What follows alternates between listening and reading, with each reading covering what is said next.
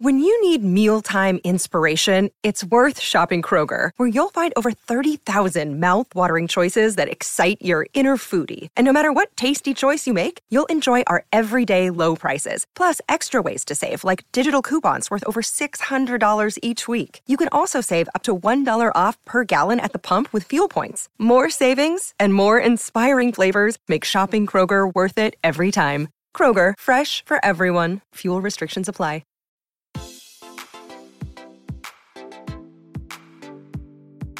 Este es un podcast donde hablamos de todas esas cosas que tu mamá te decía que eran tiempo desperdiciado. Videojuegos, películas, series y más. Somos tres amigos de toda la vida que hablamos apasionadamente de todo lo que nos gusta y más que mantenerte al día con noticias, vamos a compartir nuestras experiencias y recomendaciones. Bienvenidos al episodio número 41 de Tiempo Desperdiciado. Con ustedes estamos los mismos de siempre. Bamba, desde Houston, ¿cómo estás? ¿Qué onda, mucha aquí? ¿Listos otra vez? Dan, desde Washington, D.C., ¿cómo te va? ¿Qué onda? Bien aquí, sí. Miren que estoy muteando mi, mi micrófono demasiado, es porque tengo tos, entonces. Ah, sí, pues. Nadie lo va a ver, pero sí lo vamos a oír. Cabal. Y su para... Lito desde Guatemala. Está para Dije si miran o si oyen que como que estoy muteando mi, mi... Yo creo que dijeron si dijiste si miran. Yo te iba a decir, eso está cabal para un tecito con miel, mira, Dan yo soy una señora cuando se trata de eso. Mucha pari, mucha. Se me acabó, se, acabaron mi té, mejor dicho, no se Cabal. no sé quién habrá sido. ¿Verdad? Tragaste bamba. Entre bamba, entre bamba y Mimo sacaron mi té. Tuvimos tea time, tuvimos tea time con Mimo. Bueno, entonces, como el episodio de hoy, el tema central es el review, crítica, opinión, reseña de Bohemian Rhapsody, la película basada en Queen y la vida de Freddie Mercury, por si no, no sabían. Tenemos unas cosas ahí que decir, pero antes siempre comenzamos con qué hicimos esta semana. Así que contanos, Dan, ¿qué te hiciste en esta semana? Eh, bueno, yo de entretenimiento sigo, todavía estoy, FIFA todavía me tiene atrapado, eh, seguí en, eh, tratando de meterme en, en, Red Dead, que ya me está gustando un poco más, pero sí, sí los controles eh, son tan frustrantes. O sea, acá le conté la historia donde sin querer, bueno, encuentro unos, unos tratando de matar a, a un viejito con su hijo, ¿verdad? Eran como cinco. Yo llego, los mato y después el, el control te dice L2, o sea, tienes que hacer L2 para saludarlo. Y como no había metido mi pistola, le apunto la pistola y después el viejito me empieza a disparar, lo tuve que matar, después que lo había ayudado. ya cuando me estaba hablando, o sea, me llegó a hablar como, ah, gracias, esto nos han tratado, nos han pedido dinero para protección y yo como que pensé que iban a recompensa o algo y lo paré matando y después mato a su hijo. Y, había alguien más que sale witness. La cosa es de que me, me llegan seis diferentes eh, policías en caballos. De milagro no me morí, pero después tenía, un, tenía que pagar 85 de, de fianza o bounty. no es el chiste, porque ahí el, el, dinero tampoco es tan, tan fácil conseguir. Yo creo que lo más que he tenido junto es 500 dólares. Eso es lo que tenía, tenía 400. Y después de, de, enojo me fui a tratar de lutear al viejito que había matado, porque gracias a él me, Eso sí, de los controles sí está malaguasa que jugué un, como una hora y pico ahí donde dan y igual yo creo que estaba caminando y le quería hablar un pisado y por accidente le saqué la pistola. Entonces él me sacó la pistola y lo tuve que matar. Y no sé, no sé ni qué era, de qué historia, o no sé si era malo o bueno, pero... yo no sé cómo, y es más, el trigger te dice R2 para, para como hablar o no sé qué, y eso es para disparar, para hacer quick shooting. Entonces, yo, Sí, no sé, no sé, mucha gente he oído la misma queja, a mí me pasó, no sé, nunca me pasó eso, sí, sí lo entiendo, que a veces, pero como que me doy cuenta que ahí está la advertencia que es como que aim gun, entonces nunca, soy como que todo huevado de que... ah, no, sí, pero digamos, yo lo que hice, porque a veces tienes que apachar eh, eh, left trigger o, para, como que... Para hablarle a alguien, entonces yo creo que lo que había pasado es lo que vos me dijiste, que yo había terminado de dispararle a los malos. y llevabas la pistola fuera del holster. Pero a quién se le va a recordar, tengo que apachar L1, escoger o sea, no, no, debería ser así, yo ¿verdad? yo siento que los controles no son muy intuitivos en ese juego. Entonces, te haces un queso ahí tratando, o sea, como que no, no, no te agarras, y bueno, yo lo jugué una hora, pero yo sentí que no está como que muy conducente para que de reflejos ya sepas todo bien, porque hay muchos layers en los mismos botones y todo eso, y eso no me gustó. Sí. Para cerrar, a mí me mataron mi caballo ayer y fue, Grunlito. fue bien triste porque nunca, me había pasado eso en, en, bueno, en el antiguo Red de los caballos no importaban tanto, eh, los agarras como que si fueran carros en la ciudad, pero aquí como que hay un bonding y cuando los llevas a un nivel de bonding, pues ya hacen más trucos y, y responden desde más lejos y tiene sus beneficios, ¿verdad? O sea, tiene su, su razón de ser. Y ya, o sea, era un racehorse que corría bien rápido y de la nada me acerqué, a, estaban asaltando a una persona, pero me acerqué mucho y de lo primero que hicieron fue shotgun hacia el caballo. Los, el, los, bajado. Entonces me bajé y en la medio te paraste, quitas el caballo, no sé cómo se sale el caballo, pero medio me logré parar y casi con una pizquita de vida quedo vivo, me eché como a tres. Y, y cuando los termino de matar es como que, ah, bueno, voy a ir a revivir a mi caballo, que claro, pobrecito, y ya no se podía revivir. y eso en su charco de sangre, fue bien. Sentí así pura película de esas de que pasa la balacera y, ok, Johnny, let's go. Y cuando miras, Johnny está en su charco de sangre. mi caballo Litón ahí quedó tirado en su, charco. Y, ya para, para cerrar, eh, bueno, la verdad, esto fue la, la, semana, no sé si la semana pasada o el show pasado, pero como eh, jugué Call, eh, Call, Call, of Duty para probar el. Blackout. Blackout. para, ajá, para probar el, ¿cómo se llama? El el Battle Royale de ellos y, y cabal, o sea, es lo que pasa, que, que, el gameplay de, de, de, Call of Duty a mí solo ya no, no me gusta, o sea, el, juego, desde que te metes al menú, es como ah, que sonidos por todos lados, como que es, es, diseñado para como un niño de 12, 13 años, o sea, es, y, y, sí, solo, eh, y el estilo ese es como que el mismo estilo lo hice cuando estás jugando el Battle Royale porque tenés a alguien que te está hablando por el, por, como por el earpiece, ¿verdad? Que totalmente te saca del, del como que, digamos, cuando te tiras en, en PUBG, incluso hasta, ¿cómo se llama? El, otro, la competencia de PUBG, ahorita se me fue el nombre. Fortnite. Incluso en Fortnite, cuando te tiras y no, no oís nada de sonidos, esa queda como que sentís aquel miedo, especialmente al principio, ¿verdad? Cuando nunca lo has jugado, de estar como que solo y de no encontrar eh, armas rápido, pero aquí siento que hay armas por todos lados, las encontras fáciles y, el hecho que hay tanto pasando por, por, la pantalla, hay tantos diferentes gadgets que puedes agregar, agarrar como que le quita, le quita lo vivo que es Battle Royale, de que, hey, o sea, estás, estás solo, el, Survivor que es Battle Royale, de que en los primeros dos minutos, no, en los primeros cinco puedes andar con una UCI y, y pocas balas, ¿verdad? Sí, la verdad, a mí tampoco. Uy, perdón. Llamada importante, ¿eh? No, yo digo que no. bueno, la cosa es de que. Disculpas la fea técnica. Bueno, pues yo jugando COD, probamos también el modo de zombies, Call of Duty, ¿verdad? Y la verdad es que perdieron toda la esencia. Era un juego. Yo lo jugaba en World at War, o sea, eso fue hace años. Y era sencillo. Estás en un cuarto, los zombies se están metiendo al cuarto, tienen dos entradas y poco a poco se va complicando más. De un cuarto, pues tenés que abrir otra puerta y de ahí abrir otra y, se va ampliando hasta que pues es infinito, según sé, o no sé si tiene final, ¿verdad? Pero vas recibiendo fila tras fila de zombie. Son rondas, ¿verdad? Probamos jugar uno y tiene un menú que yo no podía, innavegable para mí. No, ¿Verdad que los menús son horribles? No solo era horrible, sino que había un montón de cosas como de magia y de poderes y de que tenés que personalizar a tu personaje. Y yo como que es first person, ¿para qué quiero personalizar a mi No voy a verlo, no voy a verlo. Y, primero que el, mí first person cada vez, no sé, me gusta menos, eh, me gusta tener la opción. Entiendo que se puede disparar mejor, por ejemplo, en PUBG a veces en first person, pero me gusta tener la opción, o sea, no sé, me, me, quita mucho el juego. En Call of Duty, en Blackout, no hay esa opción, no hay first, no hay third, tercera persona, solo hay primera. Eh, como vos decís, se siente artificial, se siente como un videojuego. En, en PUBG se siente todo más rústico y ahí sí, pues, se muere, se muere el feeling del, del Battle Royale, cabal. Sí, y, no, no, no para, para que se vuelva un show solo de Call of Duty esto, pero a mí sí me, me impresiona y solo no entiendo cómo ese juego es de los más vendidos todos los años. O sea, yo no le encuentro nada del, del, del appeal, de, de, lo que le gusta a la gente.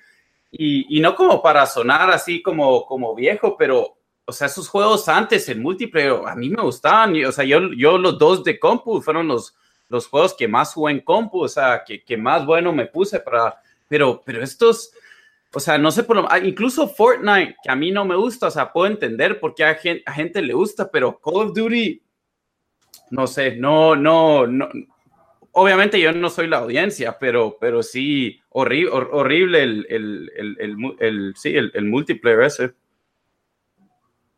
A mí, a mí Cristian, mi hermano, me, me, trató de convencer en que lo compráramos, pero después de escuchar lo que dijeron ustedes, yo le dije, ¿qué paso? Está jugándolo. Yo creo que no, no, no, él lo quería comprar, pero él así como que ah. si lo compras vos, yo también lo compro y jugamos. Pero lo batié. sí, no.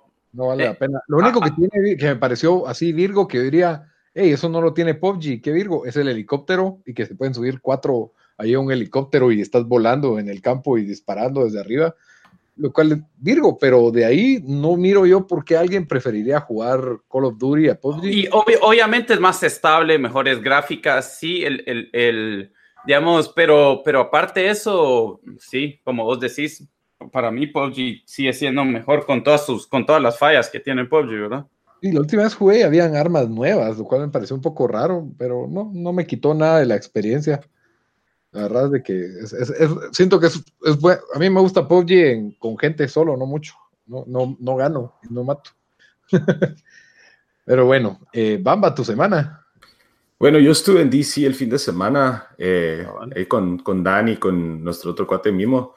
Eh, la verdad, y más que todo de party, pero fuimos a un concierto que estuvo bueno. Es una banda que se llama Antártico Vespucci, que son dos, dos cuates que son pop punk, eh, Chris Farron y Jeff Rosenstock, que creo que de Jeff Rosenstock hemos hablado antes. Eh, y aparte de eso, he estado escuchando bastante música y escuchando bastantes podcasts. La verdad que no he podido tiempo, no he tenido mucho tiempo de sentarme a ponerte a jugar videojuegos o a ver tele. Eh, y, y, la verdad, no, de, ahorita escuchando, ayer me escuché bastante de esta banda que se llama Pop, que creo que Dan también creo que lo mencionó en el show. PUP. PUP, ajá, canadienses muy, muy buenos. Tienen dos CDs, si no estoy mal, y los dos, eh, eh, la verdad, me, han gustado bastante. los videos de ellos son bien buenos y aparece, creo que aparece el, ah, ¿cómo se llama? El principal de, mm, ay Dios, el show de Netflix, Stranger Things. El que, es, amigo de Eleven, ¿cómo se llama él? No sé. Pero...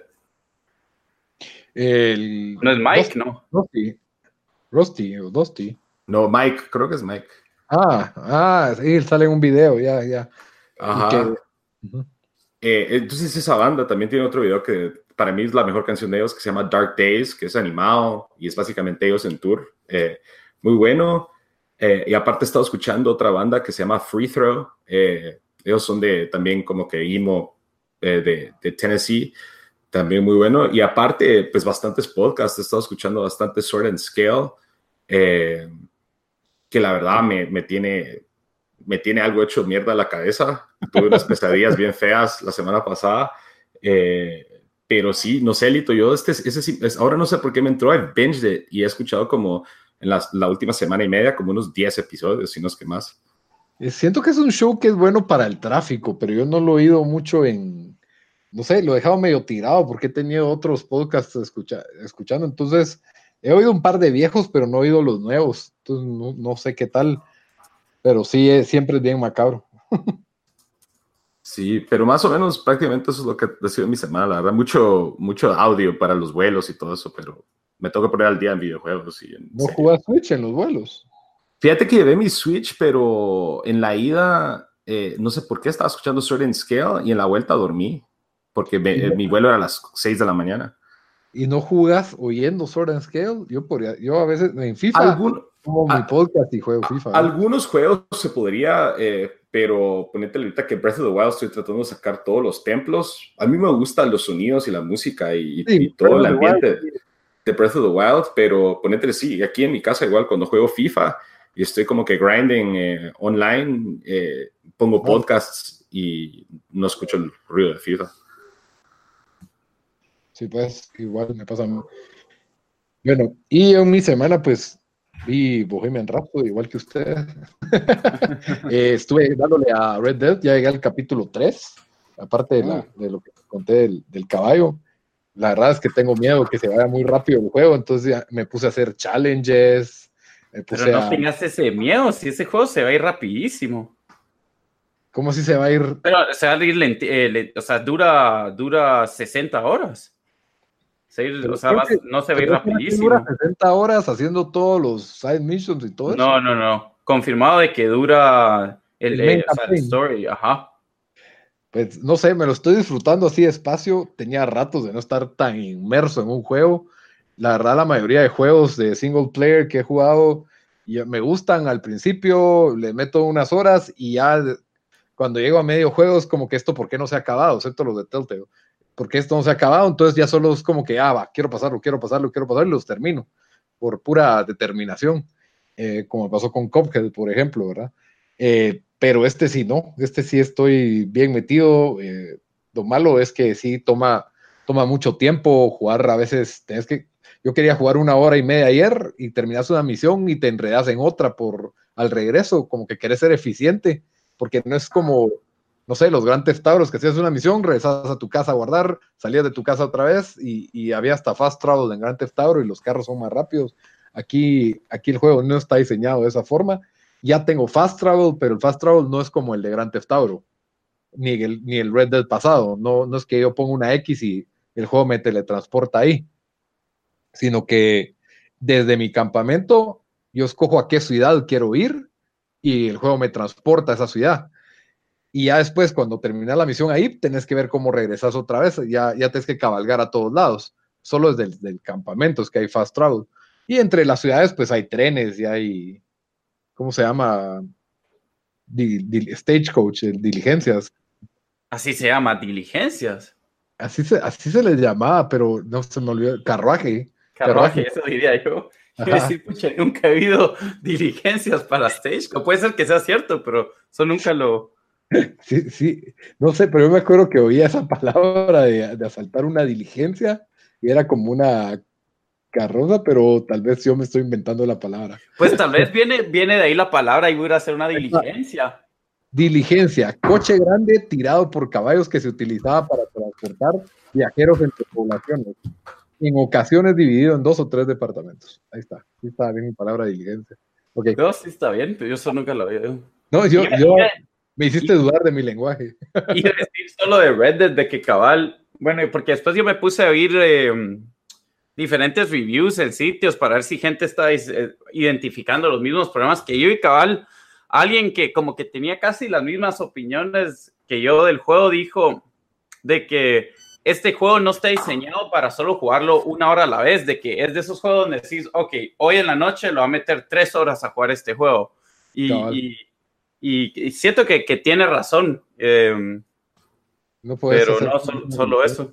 Pero en parte no es como que a la. Yo no sentí, por ejemplo, yo quería jugar una hora y media, pero no sentía que a la gran esto me está tardando más o como que estaba forzándome, sino que también, también había algo de, ah, ya hice esta, voy a aprovechar a hacer esta nada más una más, una más y una más y se me fueron las tres horas. A, mí me pasó a Víctor, por eso que, que ya, o sea, que, que, el juego, es que sí, el mundo es increíble y sí te dan ganas de ir a explorarlo, pero, pero con los controles se pone medio un cacho tedioso a veces, pero, pero sí, o sea, yo, yo siento que la última vez cuando regresé, mm, no cuando regresé, pero el, bueno, el lunes, tal había dicho, ah, solo a jugar también de, yo qué sé, 11 a 2 y cuando miro ya era la una y media.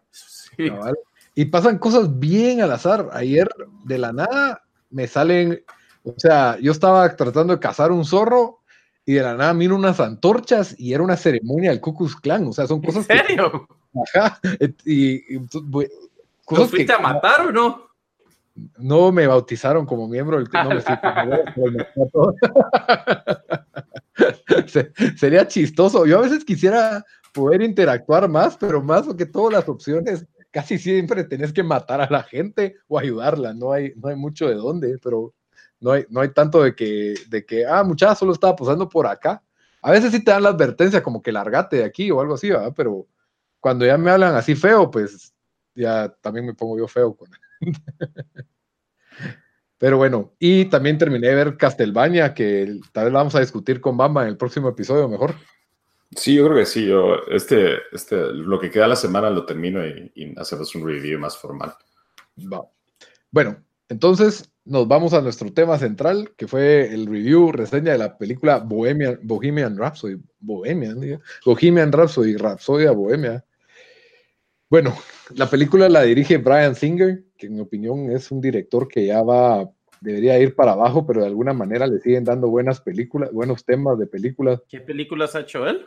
X-Men. X-Men Superman Returns, que fue un fracaso. X-Men, las malas de X-Men, no las buenas. Las primeras de X-Men, ¿verdad? Y la, que, y la que lo puso en el mapa fue The Usual Suspects, que fue una buena película pero hizo también de estas nuevas de X-Men, hizo X-Men Apocalypse, que es la peor de las nuevas de X-Men.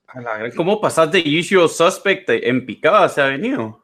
Sí, y ahora pues le dieron Bohemian Rhapsody, pero de alguna manera lo siguen, tiene que tener un buen agente o algo por el estilo, pues, porque pues Bohemian no lo, no lo pararon echando media película. Mm, ahorita en Bohemian Rhapsody. Ajá, Brian Singer. Yo creo que sí, creo que sí. Okay por eso es de que eh, yo lo había oído en, eh, que lo habían echado, pero no me acordaba si era en esta, entonces no quise decir ese tipo de cosas. no querías tirar ahí. Tirar chisme por tirar chisme, pero yo... era problemático y que, y que cabal. Me gusta, Lito, pura señora, a mí no me gusta tirar chisme, pero si es un problemático, es un problemático y es un pesado y grosero. Sí, de lo que vi, hubo violencia en el set, se peleó con, gente ahí. Uh, Lugrun, eso sí es, eso no es tan usual.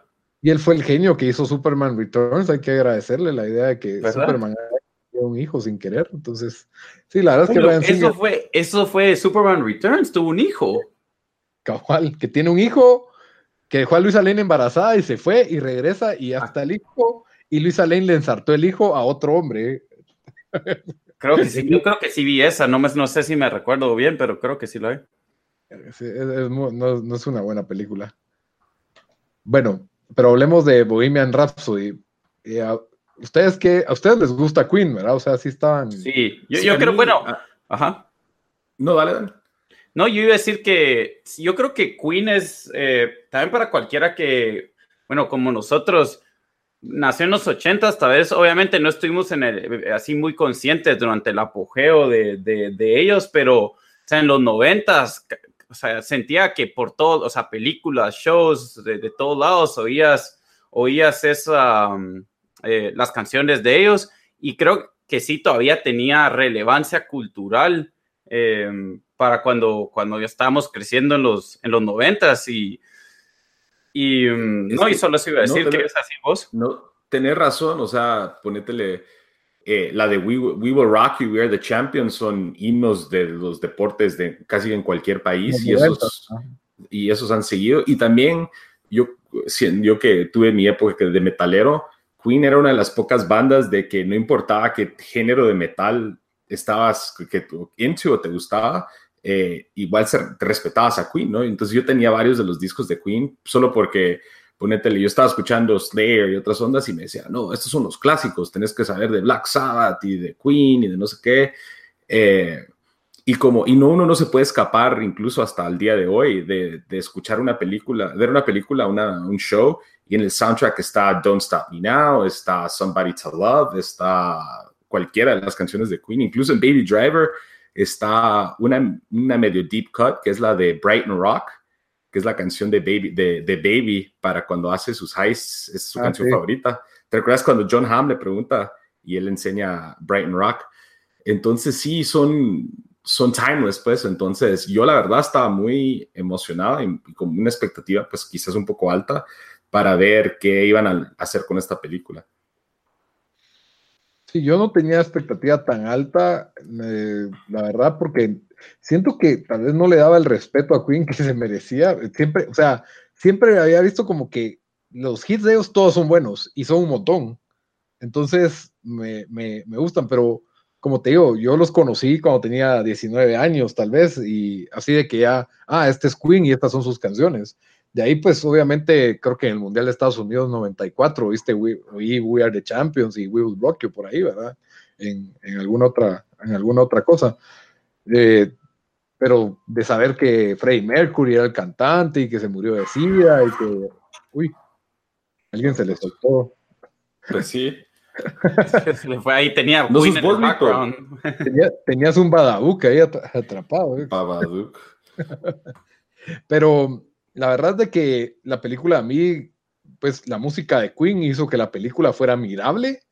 Eh, la actuación del... Ya nos estamos metiendo entonces ya a la película, Lito bueno, si quieren hablar más de sus experiencias con Queen, no sé. Si no, yo solo terminar con que yo creo que también era, era una de esas bandas que sí, eh, ¿cómo podría decir? Como que sin importar qué género de música le gustaba a alguien, como que es de esas bandas que, que como, bueno, como dijo, como dijo Bamba, que a, los metaleros le gustaba, o a gente que solo le gustaba pop, le gustaba, o, gente que eh, creció oyendo punk, le gustaba Em, sí, sí es esa que cruza géneros, ¿verdad?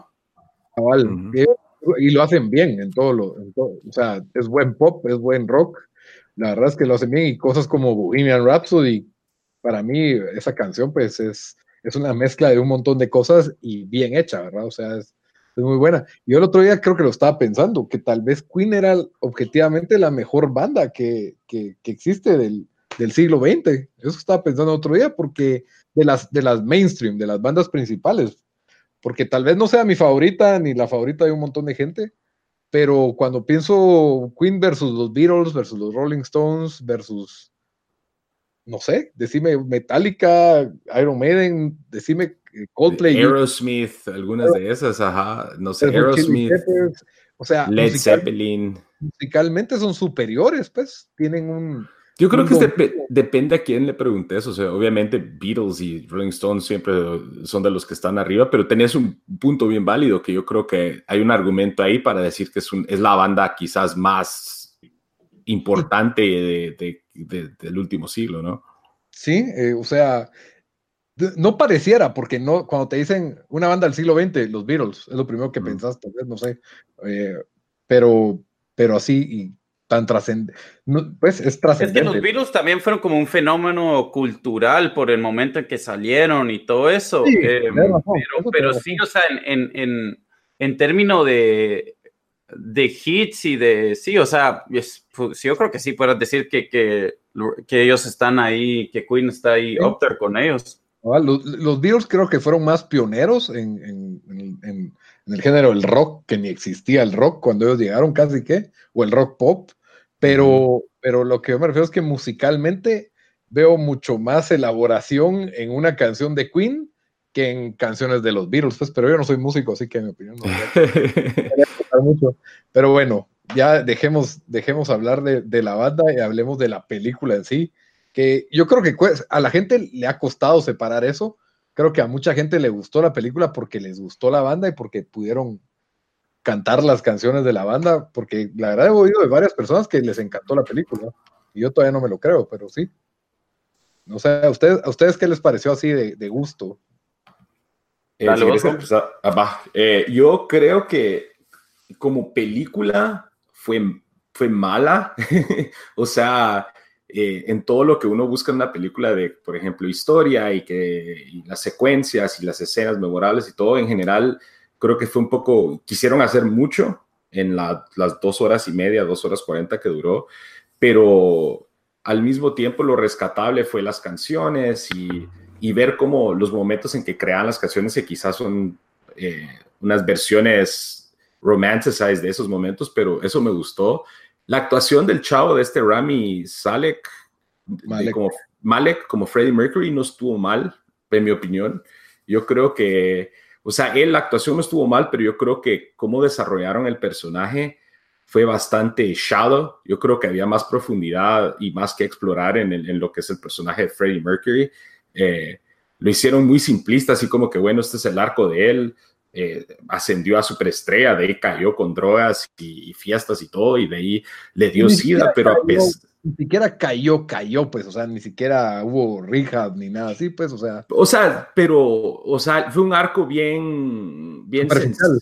Ajá, bien superficial, bien sencillo, bien como de, de lo que esperarías de una película de superhéroes. Después, eh, pero yo creo que a mí, en mi gusto personal, me hubiera gustado más explorar esos, esos momentos de que tuvo él, esos altos y bajos. Pero creo que como te, la película también duró demasiado para mi gusto. Ah, eh, sí. Eh, eso, eso, es tema, tema, para otro día. ¿Qué, qué le pasa a las películas hoy en día? Que todas tienen que ser una odisea de dos horas y Mira, yo, esa escena del concierto al final, ya pensándolo en de regreso, fue, me gustó pero ya llevaba dos horas y veinte en el cine y yo ya me quería ir. Ah, yo sí la... Ajá. No, yo sí la estaba sufriendo al final. Parecía niño de cinco años que lo tenían ahí encerrado y ya se quería ir porque ya era como que demasiado, ya dos horas y quince duró la película. Yo siento que dos horas está bien para una película de, rama, de drama biográfico. Ahora, lastimosamente la película es mala, entonces sí pesa, sí pesan los minutos en esta película, la verdad. Yo sí, yo sí tuve problema con toda la estructura de, la historia, porque fue como que, como ustedes, o sea, superficial y no queremos, la verdad, todo el mundo, esa es la crítica que ha dado, pero lo que yo dije fue eso, o sea, nunca vimos un momento en que hubiera un suspenso de que, hey, de no ser por eso, Queen no hubiera existido, o un momento de adversidad. También yo, sentí que aunque la, la actuación de él fue buena. O sea, yo, cal antes de ir a la película, un, par de días antes, me había puesto a, buscar documentales de Queen y encontré uno ah, en YouTube. Ah, la verdad lo hubiera recomendado porque estaba medio bueno. Es solo como media hora, ahora era corto. Más hablando de como que sus últimos días. Y lo miraba, eh, pues cuando entrevistaban. Y o sea, no era nada que ver como en la película. E, en la película como que lo hicieron como que hicieron una diva 24 horas al día eh, y, muy unidimensional, o sea, como que si no tenía nada de... Y, siento, siento que tal vez eso fue porque como que le dijeron, hey, tu papel tiene que ser así y así vas a actuar, pero creo que le, eh, le quitó eso, e, eso a la película. Em, de que en mi opinión sí, el, el, el, era como que solo miramos una cara de, de lo que era Freddie Mercury ya, ¿verdad? Sí, aunque yo la verdad, mucha gente se queja de que las películas no se apegan a la vida real o a, los hechos históricos. Y yo, la verdad, sí, no tengo problemas con eso. Yo hubiera hecho a Freddie Mercury hijo de un papá abusivo, le hubiera metido ahí un hijo perdido. O sea, a mí no me importa que se inventen cosas con tal de hacerme la entretenida, poneme drama ahí. Pero, yo creo que no, no, aquí fue ni, ni, una ni la otra. O sea, no fue una biographic, historical, accurate, o sea, una película accurate, y, pero tampoco fue un stylized. O sea, no, no se quiso comprometer en ninguno de los dos, como que creo que el director quiso tener las dos y no funcionó. Y por eso, uno de los reviews que leí que me gustó mucho lo que dijo este chavo, creo que fue Rolling Stone, dijo que es una película que por momentos no sabe si, no sabe si sentir que es una parodia o si está tomándose en serio. Sí, yo... Cabal, me hubiera gustado que fuera como, te digo que se me, se me hizo la película, como que si si has visto esos documentales en National Geographic o en History Channel que tienen como que escenas medio actuadas de, hechos históricos. Dramatizaciones. dramatizaciones. Eso sentí que era dos horas de dramatizaciones con las canciones en medio. Montaje, canciones, montaje, canciones, montaje, canciones. Usaron creo que el mismo set para cantar en vivo. La dentadura de Freddie Mercury también me molestó. No, no se me parecía de, de, de comprada en Dollar City, la, especialmente al principio no sé, no, ni le entendía bien lo que hablaba, pero no sé si, si es así, así, así hablaba Freddie Mercury, la verdad. Eh, por ratos, cuando tenía el pelo largo, no sintieron que parecía Mick Jagger. Eh, no sé, Lito. Yo, lo vi bien parecido a Mick Jagger. Yo decía, este cuate lo pueden usar ahora para Mick Jagger con ese look. O sea, es un poquito. Eh, yo, yo sentí, y, qué, curioso eso que, que, que, que, dijo, que dijiste Bamba, Olito, que se fue el director a, que lo echaron, eh, porque en general, y te lo dije a vos, vamos, cuando salimos de verla, que yo sentí que no tenía dirección esta película, en el sentido de que no muy sabía a dónde iba o cómo llegar ahí, porque todo lo que te enseñaron era como que, no sé, mini, parecía como mini PowerPoints, así una presentación que no muy hacía sentido, ¿me entendés? O sea, no, incluso yo creo que el final medio indicó eso, de que el gran final nos van a dar 10 de los 15 minutos que tocaron en, en Live Aid, ¿verdad? Cabal. O sea, que, que sí. Y fue como cursi a la fuerza, como que Ah, fue, yo sí no lo, me tuve que tapar los ojos, me dio demasiado vergüenza ajena verlo. Aquí estamos en super spoilers, por cierto, no advertimos, pero obvio que si estamos hablando de un review es con spoilers, pero, pero sí, ¿verdad que era doloroso? Yo, mira, me recordó, ese final cuando... No sé si, no sé si lo han visto y tienen que ver el, el skit de Free Range Chicken de SNL en los noventas, cuando salía Chris Rock. Eh, ay Dios, ¿cómo se llama el gordito? Eh, Chris... Eh, Chris Farley. Chris Farley, ajá, donde hacen una presentación toda super cursi. Me recordó tanto a esto, pero aquí lo estaban tratando, o sea, aquí, aquí lo hicieron sin querer. ¿Quieres decir vos, Bombo? Es que ese, o sea, yo toleré bastante cursi la película, así como que, bueno, le voy a hacer huevos. Pero la, la gota que rebasó el vaso fue cuando fue Live Aid y están en, en vivo desde el call center de Live Aid y todos como que, ah. no estamos juntando pisto, muchachos. Estamos bien pisados y de repente empieza a tocar Queen y empieza a fluir todo el pisto, mira. sí, eso fue tan malo. Eso fue tan de un show de sábado por la mañana de, de, para niños como Power Rangers, de que al final pelean contra los monstruos y después tienen una teletón y los Power Rangers ayudan. Algo así se me hizo eso. No, ¿qué me decís? Los diálogos antes de Live Aid, de que Live Aid van a estar, no sé cuántos miles caben en Wembley, y aparte nos van a ver no sé cuántos ah, millones. Sí, casi que le, leyeron el Wikipedia page. Y, vamos a tener tres satélites, no, diez satélites, hubieron solo tres para las Olimpiadas. Como que, ok, Live es algo grande, está bien, o sea, no, yo creo que estaban tan ahuevados de que la gente no iba a entender la, la, importancia de ese show que para muchas personas, o sea, es un landmark, momento histórico en la música y también para Queen ese show es uno de los, o sea, de los más famosos. Yo creo que no había que sobreexplicar la importancia de eso. Yo ¿Sabes qué es lo más chistoso de todo eso? Que todo el dinero que recaudaron, creo que, miren qué, qué pasó a esos países que ayudaron. Que no pasó absolutamente nada, que otra discusión, pero yo leí unos, unos eh, artículos interesantes de todo el dinero que se ha ido a aid, los, los que se fue a los cuatro países más pobres en África en los 80 y siguieron siendo los más pobres 20 años después, pero... Sí, pero ahí no, las celebridades no habían descubierto que, que la caridad destruye economías, creo yo todavía. por eso pero, pero sí, ¿qué, era lo otro? Ah, sí, eh, leen todas las bandas, que a menos que seas un niño de cinco años que, que no ha estado consciente, o sea, porque dicen Madonna, no, no dijeron The, eh, Beatles y así por una, pero dijeron todos los nombres grandes de los 80, ah, sí, ajá, y después, después de, los 20 nombres, dice el tipo, anyone who's anybody's gonna be there. So we know, no lo, de, no lo sacan de leer. Es redundante, sí, el guion fue muy malo, muy débil. El, la relación con este Paul, Paul parecía un villano de caricatura, no, o sea, los, nunca te hicieron entender por qué se gustaron ellos o por qué tuvo él, o sea, obviamente hubo una relación que se volvió tóxica, pero nunca te enseñaron que yo le hubiera metido un poco de más romance ahí, no sé.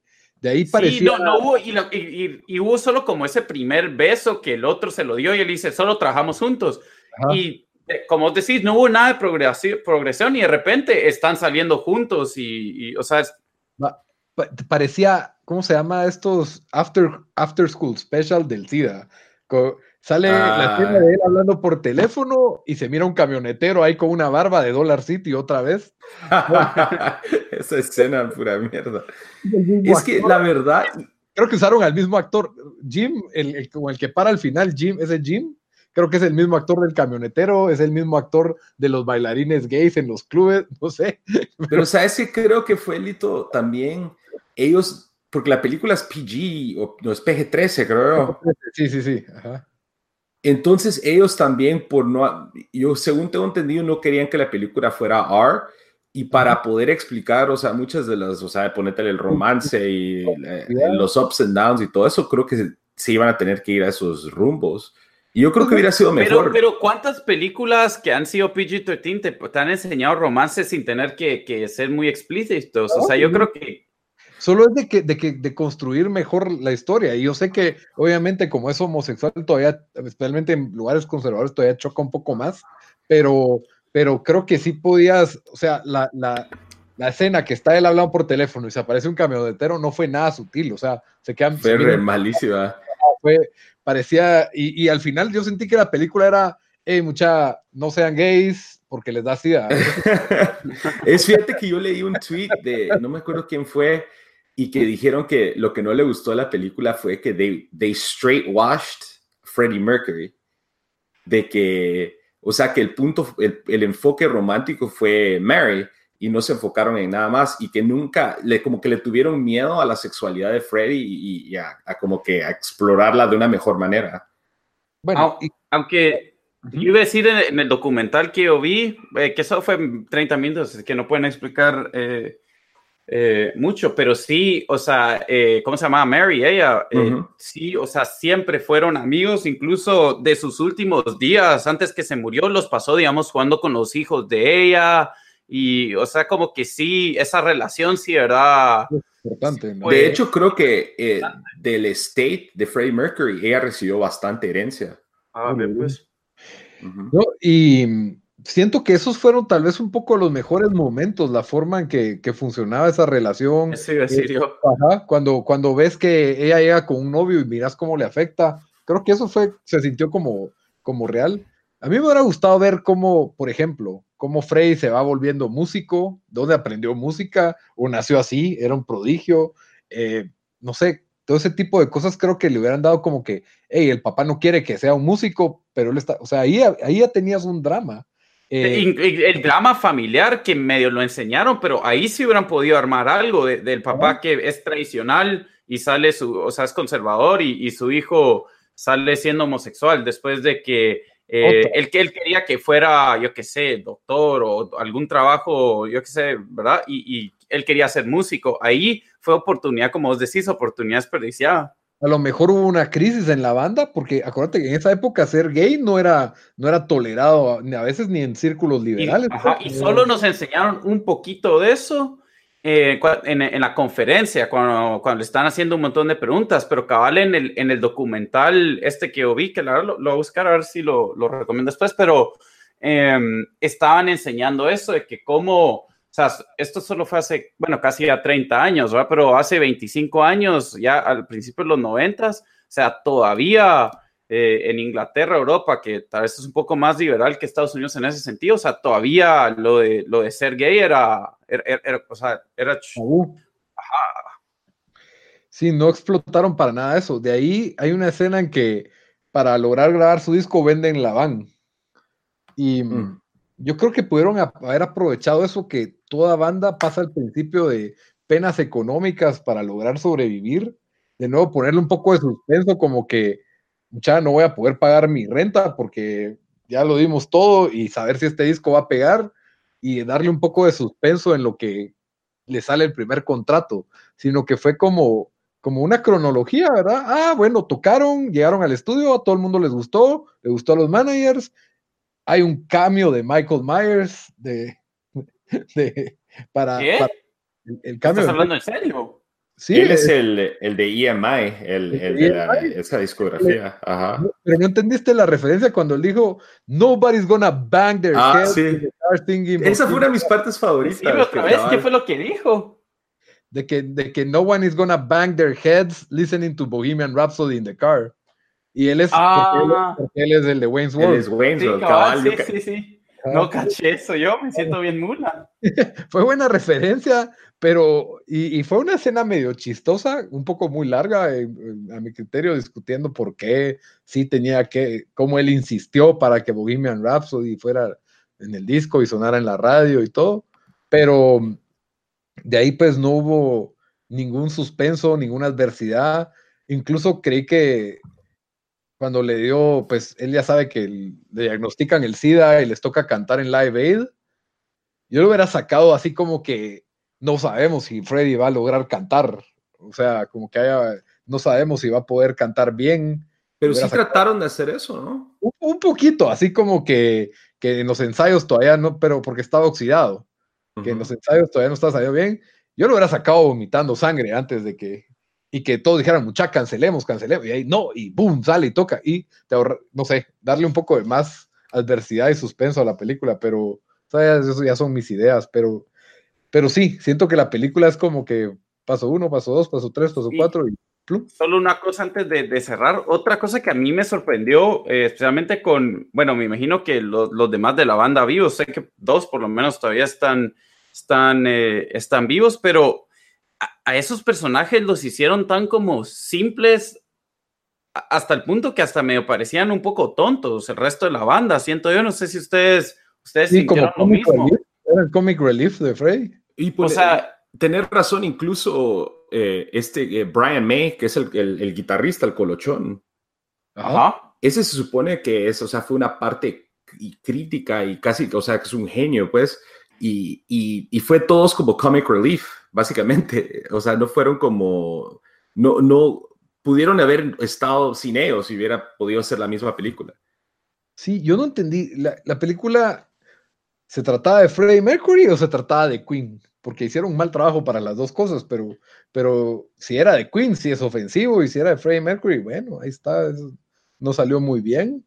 Creo que pudieron haber explotado más. Sí, creo, que, fue, eh, eh, o sea, todo esto que estamos diciendo, siento que sí como que enseña que la, película no muy sabía qué quería hacer. No, y probablemente notas que uno, un mal director, y encima de pleito con el director, y tu cierre es un montaje de cinco canciones que dura diez minutos, como vos decís, ¿verdad? O sea, no tuvo un final, ni siquiera, o sea, yo entiendo Live Aid y todo, pero no, no hubo una historia bien armada, en mi opinión. Y tal vez el presupuesto se fue en conseguir todas las canciones de Queen. Sí, cabal, eso es lo que pensé. Porque todas, ahí sí yo sentí que como... incluso el actor que hizo a Freddie Mercury no es, no es muy conocido tampoco. Él se hizo famoso en una serie. Ajá, no, pero Mr. Robot se llama la serie. Mr. Robot, Mr. Robot. Bad Robot se llama la casa de producción de. Ah, sí, pero yo digo de, de, de, de película, no, o sea, no es un. No es un... Pero creo que es lo mejor tener a un desconocido para que realmente mires a Freddie Mercury y no mires a, ah, ahí está Tom Cruise pretendiendo ser Freddie Mercury. sí, eso sí. No, para mí estuvo bien eso, pero solo de lo rescatable, excepto la prótesis que le pusieron en la boca, a veces sí molestaba, pero por lo menos a mí, al principio especialmente, yo me quedaba como que, que es, o sea, yo sé que tenía los dientes raros, pero tampoco, pues, o sea, no, no sé, me chocó un poco. Pero bueno, no sé si. la, la, la, recomendamos para ir a ver al cine. Eh, ¿qué, qué, qué, ¿qué, dirían ustedes? Solo si sos fanático de Queen. Cabal. O sea, yo creo que si sos fan de Queen y te sabes las canciones, creo que hay suficiente material ahí para entretener, que valga la pena el viaje, al cine con el audio del cine. Pero si no sos muy fan, mejor aguantatela hasta Netflix o por ahí que llegue así. Ah, si, sos, medio fan, mírala en, Netflix. No sé, ¿se acuerdan de un canal que se llamaba Hallmark? Que daba películas para tele. Yo ahí en ese canal había una de los Beatles. Y esa película es mejor que esta, pues. o sea, Glito, vos estás diciendo que esta película es peor que, una, que las películas de Hallmark, que son ya medio chatarra. Ajá, son de tele. Son, era, bueno, de tele en la edad no de oro de la televisión, pues cuando las películas, cuando uno distinguía el directo a VHS de una película de cine, ¿me entendés? O sea, ese, ese, o sea, si no fuera Queen, esta película no tiene nada, pues, o sea, nada es mejor, Star is Born es de un grupo, de un conjunto totalmente inventado, es mucho mejor que esto, ¿ves? Entonces, pues. por, por, el drama que tiene, ¿verdad? Entonces, para mí sí, muy mal, muy mal. Yo sí, no, no, solo si quieres ir a oír canciones de Queen y la puedes, se disfruta más con los ojos cerrados, esa es mi opinión. Sí, yo que con más ganas de ver un documental de Queen, de, de, de la banda, que, que Cabal, yo tenía ganas de ir a ver el, live from Rio, el que, que pusieron el video ahí. Una de las mejores escenas de la película es ver un video de Queen en vivo dentro de la película. Pero bueno, entonces con eso concluimos nuestra, nuestra crítica vapuleada, el linchamiento a Bohemian Rhapsody. La verdad, no, no fue muy recomendada, pero espero que, que les haya servido. Ya saben, antes de que cerremos el show, pues nos vamos a las recomendaciones de la semana. Dan, ¿qué recomendás esta semana? Bueno, yo tenía una película aquí lista, pero al final les voy a recomendar un video corto que fue el que yo, yo cabal vi. Es solo de 11 minutos, pero sí medio interesante porque entrevistan a, a, todos los del grupo y, y, pues hablan un poco más de lo de, de, lo de Queen. Se llama, en YouTube se llama Freddie Mercury's Final Days. Eh, ese es el título y sale entre paréntesis 1991. Creo que lo tomaron de otro documental, que es un documental más largo de Queen, pero no sé así que no, no así. Yo, yo el que vi es este de, de, 11, de 11 minutos y bueno, así se llama. Lo, lo recomiendo. A mí me pareció interesante, más interesante que la película, pero.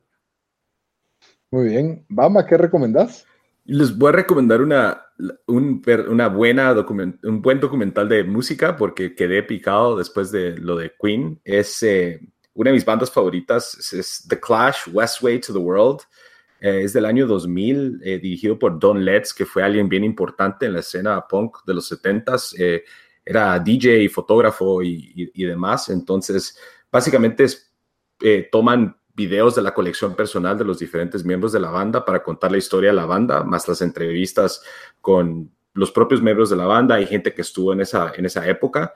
Y también sigue la trayectoria de ellos cuando hacen tour a Estados Unidos, que fue también eh, importante. La verdad es muy buen documental, tiene toda la música de Clash, que es una discografía que me encanta. Y, y, pues ha tenido muy, muy buena aceptación. Entonces creo que es, es del año 2000 y eh, por internet, capaz que en YouTube está entera también. No, no he checado, pero creo que sí. Hey, Bamba, solo algo. Queen es mucho mejor que Clash. Eh, Queen es más popular que The Clash, pero a mí me gusta más The Clash que Queen. Yo nunca fui un gran eh, Clash fan, así que estoy de acuerdo, ahorita. Está bien. No solo molestando, que sé que es fanático de Clash. Bueno, y yo me voy a salir totalmente del casete en el que andamos y mi recomendación de la semana es una película de los noventas, de 1992. Dura dos horas también, así que si son como Bamba y Daniel que ya no quieren ver películas de dos horas, no la miren. Se llama Mi Primo Vinny. Es Ah, esa es buenísima. My Cousin Vinny. Sí, ajá. Ah, la estoy enojado que me robaste esa, porque eso hubiera sido buenísimo para recomendar en el futuro para mí.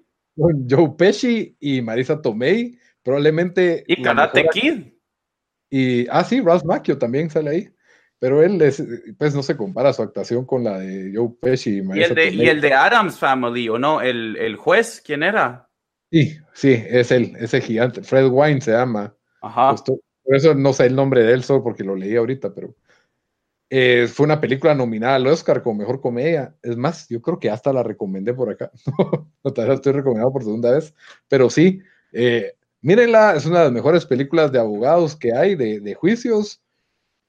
Eh, es una excelente comedia nivel de, Oscar y tal vez la mejor actuación en la carrera de Marisa, no, es la mejor actuación en la carrera de Marisa Tomei y de comedia para mí es la mejor de Joe Pesci, porque... Eh, sí, él ha hecho bastantes, pero esta película, ah, como dice Lito, recomendadísimo. Yo, yo no la vi hasta ya cuando tenía 20 y algo y es de esas películas que hoy en día todavía la pueden ver y va a ser, o sea, va, va a ser chistosa, por más que fue hace casi, eh, hace 20 años casi, eh, es, es buenísima. Incluso hay una famosa escena ahí donde como él es, él es un abogado de, de New York y pues tiene que tratar un caso en Alabama donde dice The Two Youths y el juez no entendía qué estaba diciendo. Esa escena me mata la risa. Sí, la verdad es un, eh, es un clásico y, cabal, o sea, Joe Pesci siento que en casi todas las películas es como un actor secundario o un soporte, siempre lo hace muy bien, pero en esta es él el mero protagonista y por eso me parece pues que, que es su, obra maestra tal vez hasta cierto punto. Pero bueno, entonces con eso concluimos nuestro episodio número 41, ya saben que pueden escucharnos en iTunes, YouTube, Stitcher, Spotify, no sé en dónde más, eh, algo me falta, SoundCloud. YouTube dijiste, SoundCloud, SoundCloud. SoundCloud. Y, nos buscan como tiempo desperdiciado. Eh, también nuestras redes sociales, siempre búsquenos como tiempo desperdiciado, excepto en Twitter. Somos T desperdiciado, pero estamos en todas las demás. Ya saben, con toda confianza, coméntenos qué, nos, qué les han parecido los episodios, que, de qué quieren que hablemos. Y ahí estamos platicando. Hasta la próxima, Bamba. Hasta la próxima. Órale.